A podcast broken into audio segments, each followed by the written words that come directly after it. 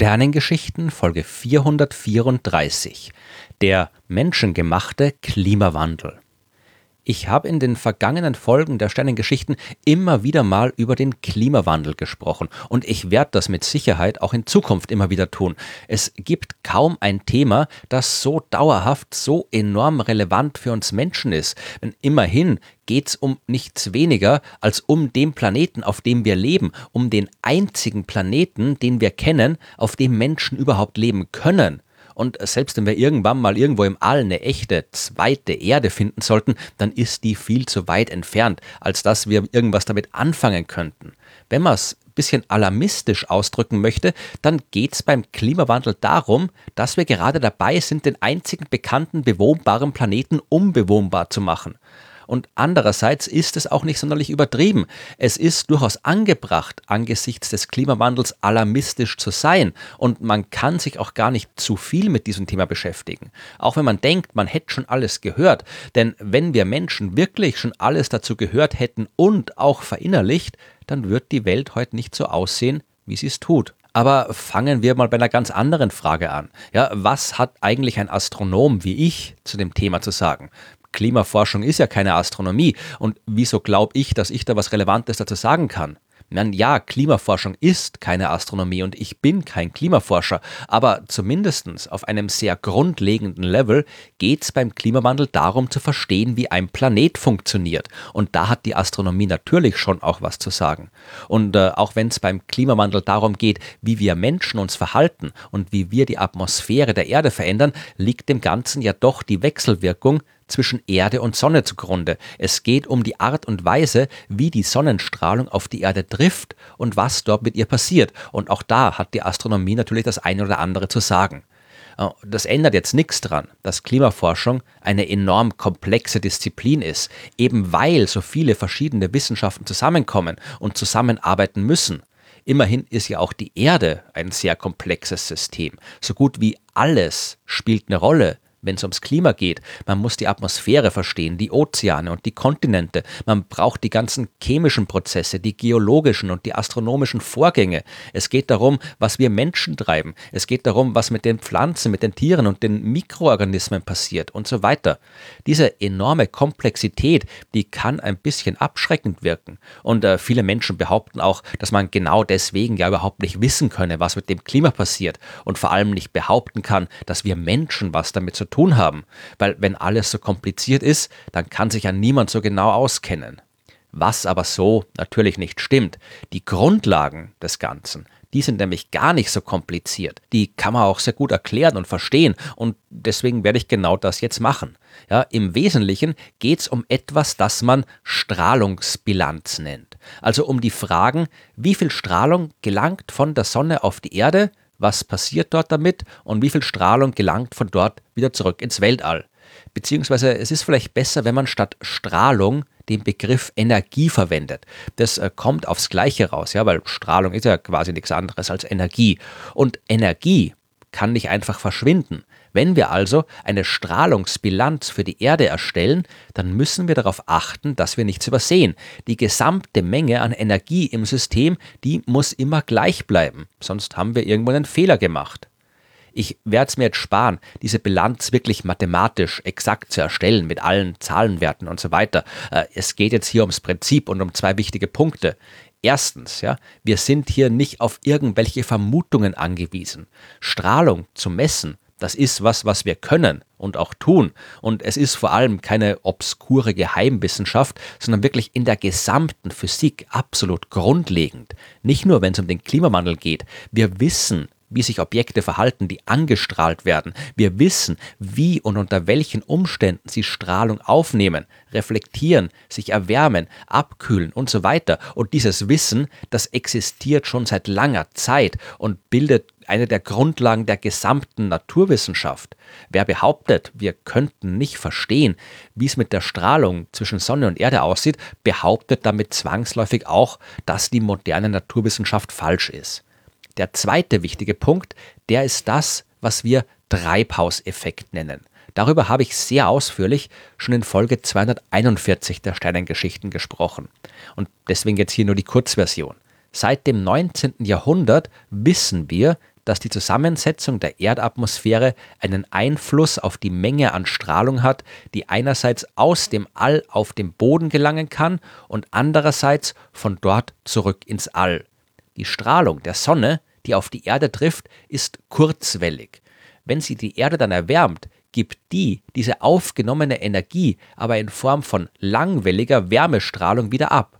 Und manche Moleküle, die sogenannten Treibhausgase, die lassen kurzwellige Strahlung passieren, langwellige aber nicht. Ja, wie das genau funktioniert, könnt ihr in Folge 241 nachhören. Das Resultat aber ist der Treibhauseffekt. Je mehr Treibhausgase, wie zum Beispiel Kohlendioxid, Methan oder Wasserdampf, wir in der Atmosphäre haben, desto weniger Wärmestrahlung kann die Erde zurück ins All abstrahlen und desto weiter heizt sich die Erde auf womit wir jetzt wieder bei der Strahlungsbilanz sind. Denn das ist natürlich ein Faktor, den wir dort berücksichtigen müssen. Wir können ja auch die Menge an Treibhausgasen in der Atmosphäre messen und müssen den Treibhauseffekt in der Bilanz berücksichtigen. Würden wir jetzt einfach so tun, als wären da keine Treibhausgase in der Atmosphäre oder als hätten die keinen Effekt, dann wäre die Strahlungsbilanz am Ende falsch. Die Rechnung, die geht nur dann auf, wenn wir den menschengemachten Treibhauseffekt inkludieren. Trotz aller Komplexität der Klimaforschung ist es also völlig klar und völlig unbestritten, dass die Erde sich erwärmt. Das ist keine Vermutung, das ist keine reine Behauptung, sondern das Resultat ganz konkreter Messungen und genau das, was uns dieselben Naturgesetze sagen, die auch den Rest der Naturwissenschaften bestimmen. Und wir können uns auch nicht aus der Affäre ziehen, indem wir behaupten, das ganze Kohlendioxid wäre ja gar nicht von uns Menschen verursacht worden. Ich meine, ja, es gibt jede Menge natürliche Prozesse, die ebenfalls CO2 in die Atmosphäre entlassen. Das ist der sogenannte Kohlenstoffzyklus, den ich auch sehr ausführlich in Folge 242 der Sternengeschichten vorgestellt habe. Aber in diesen stabilen, natürlichen Kreislauf haben wir Menschen vor knapp 150 Jahren massiv eingegriffen. Wir haben Kohlenstoff in Form der fossilen Brennstoffe aus der Erde gegraben, in unseren Autos, Häusern, Kraftwerken und Fabriken verbrannt und damit Kohlendioxid in die Atmosphäre geschleudert. In geologisch enorm kurzer Zeit haben wir enorm große Mengen an CO2 freigesetzt. CO2, das eigentlich für sehr, sehr, sehr viel längere Zeiträume in der Erde gespeichert hätte bleiben sollen. In einem einzigen Jahr pusten wir so viel CO2 in die Luft, wie sich in circa einer Million Jahre durch die natürlichen Kreisläufe in der Erde eingelagert hat. Und es ist jetzt überhaupt nicht überraschend, dass das die Dinge ein bisschen durcheinander bringt.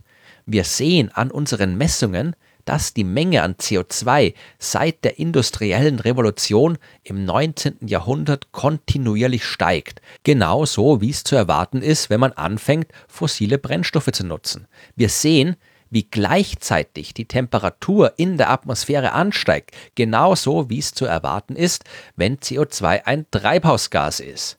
Wir können auch anhand von chemischen Unterschieden im Kohlenstoff sogar eindeutig feststellen, dass es das CO2 aus den fossilen Brennstoffen ist, das sich in unserer Atmosphäre anreichert.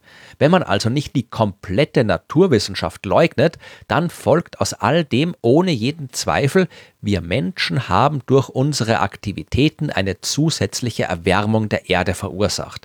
Der Klimawandel ist menschengemacht und wenn, selbst wenn das nicht wäre, was nicht stimmt, ja, aber selbst wenn das nicht wäre, würde das nichts daran ändern, dass dieser Klimawandel schlecht für uns ist. Ja, wenn wir wissen, dass es auch in der Vergangenheit der Erde immer wieder Zeiten gegeben hat, wo sich das Klima geändert hat. Da gab es Phasen in der Geschichte unseres Planeten, in dem es wesentlich heißer war als heute. Es gab auch Zeiten, in denen die Erde sehr viel kälter war. Das alles ist komplett ohne Menschen passiert. Ich habe davon in den Folgen 55 und 209 mehr erzählt. Daraus folgt jetzt aber erstens nicht, dass wir Menschen nicht auch in der Lage sind, das Klima zu verändern. Und zweitens ist das, was jetzt passiert, was völlig anderes. Die früheren Veränderungen im Klima, die haben sich im Lauf von sehr langen Zeiträumen abgespielt. Jetzt läuft die Erwärmung der Erde dramatisch viel schneller ab. Und das ist auch der Grund, warum der Begriff Klimawandel eigentlich völlig irreführend ist. Es ist eben nicht einfach nur ein weiterer Wandel des Klimas in der Geschichte der Erde. Das, was wir jetzt erleben, ist eine Klimakrise, die uns alle besorgt machen sollte. Ja? Selbst wenn man sich auf einen sehr egoistischen Standpunkt zurückzieht und sich darüber freut, dass es halt jetzt hier bei uns in Mitteleuropa im Winter nicht mehr so kalt ist. Ja, weil eine globale Erderwärmung, die ist eben global. Wenn es bei uns im Winter nicht mehr so kalt ist, dann ist es im Sommer dafür sehr viel heißer. Sommerliche Höchsttemperaturen im Mitteleuropa von 40 Grad, das waren bisher die Ausnahme. In Zukunft wird sowas regelmäßig auftreten. Und dort, wo es jetzt schon heiß ist, wird es noch heißer werden. Vor allem aber heißt Erderwärmung ja nicht nur, dass alles einfach nur wärmer wird. Vorhin habe ich gesagt, dass es nicht nur um Strahlung geht, sondern um Energie. Klimawandel heißt, dass wir immer mehr Energie in die Atmosphäre stecken und dass deswegen dort alles sehr viel heftiger ablaufen wird als jetzt. Extremes Wetter wird häufiger. Dürre, Überschwemmungen, Waldbrände, all das wird durch immer mehr Energie in der Atmosphäre angefeuert. Die globalen Luft- und Wasserströmungen, die werden durcheinander gebracht, was eben auch dazu führen kann, dass Luft, die sich ansonsten nur in der Nähe der Pole bewegt, jetzt auch ab und zu Ausflüge in gemäßigtere Breiten macht. Und dann kriegen wir trotz Erderwärmung immer wieder auch massive Kältewellen. Ich weiß, das klingt alles sehr katastrophal und das will man nicht hören, aber es ist eben leider auch katastrophal und das Ganze wird nicht weniger unangenehm, wenn wir so tun, als wäre nichts. Das Problem bei der Klimakrise ist ja, dass wir die uns immer irgendwie in der Zukunft vorstellen. Da ist die aber gar nicht. Die ist in der Gegenwart und wir stecken mittendrin. Ja, selbst wenn wir heute aufhören würden, neue Treibhausgase freizusetzen, was wir ja nicht tun, ganz im Gegenteil. Aber selbst wenn, dann wird es erstmal noch keinen großen Effekt haben. Die ganzen Treibhausgase, die jetzt schon in der Atmosphäre vorhanden sind, die verschwinden ja nicht einfach. Die können dort für Jahrzehnte bis Jahrtausende bleiben. Wir haben den Zeitpunkt schon längst verpasst, an dem wir die Klimakrise hätten abwenden können. Jetzt geht es nur noch darum zu entscheiden, wie schlimm sie werden wird. Und natürlich ist es ein bisschen entmutigend, wenn man als einzelner Mensch vor dem gesamten Planeten steht. Wie soll man das aufhalten? Wie soll man da was dagegen tun? Ja, wir müssen auf dem gleichen Weg aus der Krise hinaus, auf dem wir hineingekommen sind. Alle zusammen, ja das ganze CO2, das ist ja jetzt nicht plötzlich auf einmal aus dem Weltall in unsere Atmosphäre geplumpst. Ja? Das hat kein Geist, kein Gott dort reingezaubert. Das ist dort, weil einzelne Menschen Dinge gemacht haben, die für sich allein genommen keine Auswirkungen gehabt haben. In Summe aber schon. In den letzten 150 Jahren haben wir alle Tag für Tag kleine, unscheinbare Entscheidungen getroffen, als Privatpersonen, als Verantwortliche in den Firmen, in denen wir arbeiten, als Politikerinnen und Politiker und so weiter. Wir alle als Summe sehr vieler einzelner Menschen haben die ganzen Treibhausgase in die Atmosphäre gebracht. Und es ist falsch zu behaupten, es könnte jetzt, wo der ganze Dreck da drin ist, ein einzelner Mensch nichts dagegen tun. Ja, eine einzige Person allein, die kann natürlich nichts machen, aber wir alle zusammen schon. Wir können die Lösung des Problems nicht auf die Zukunft schieben. Ja, es lohnt sich, an sowas wie Kernfusion zu forschen. Es lohnt sich, Wasserstoffantriebe zu untersuchen und so weiter. Das sind alles wichtige Technologien und wir werden in Zukunft alle Technologien brauchen, die wir kriegen können. Aber die werden eben erst in der Zukunft verfügbar sein. Und dann ist die Sache mit der Klimakrise mehr oder weniger schon längst erledigt, auf die eine oder andere Weise. Wir müssen jetzt etwas tun. Und es gibt ja schon alle Technologien, die wir brauchen würden, um der Klimakrise entgegenzutreten. Wir wissen, wie man Energie produzieren kann, ohne Treibhausgase freizusetzen. Wir wissen, welche unserer Tätigkeiten klimaschädlich sind und welche nicht. Wir wissen, welche Alternativen es gibt. Wir müssen nicht darauf warten, bis irgendeine Wundermaschine erfunden wird, die uns retten kann.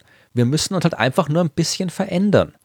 Wir können die Lösung der Probleme auch nicht auf die anderen schieben wenn alle darauf warten, bis die anderen, ja, wer auch immer das sein soll, äh, endlich mal was tun, ja, dann wird gar nichts getan. Wir, müssen uns um die Lösung kümmern. Jeder einzelne von uns. Weil all unsere Handlungen, die haben Konsequenzen. Wir können Einfluss nehmen, ja, durch das, was wir als Privatpersonen in unserem Alltag tun, durch die Politikerinnen und Politiker, die wir wählen, durch die Produkte von Firmen, die wir kaufen oder nicht kaufen, durch das, was wir essen, wie wir uns fortbewegen und durch das, was wir fordern, durch das, was wir kommunizieren.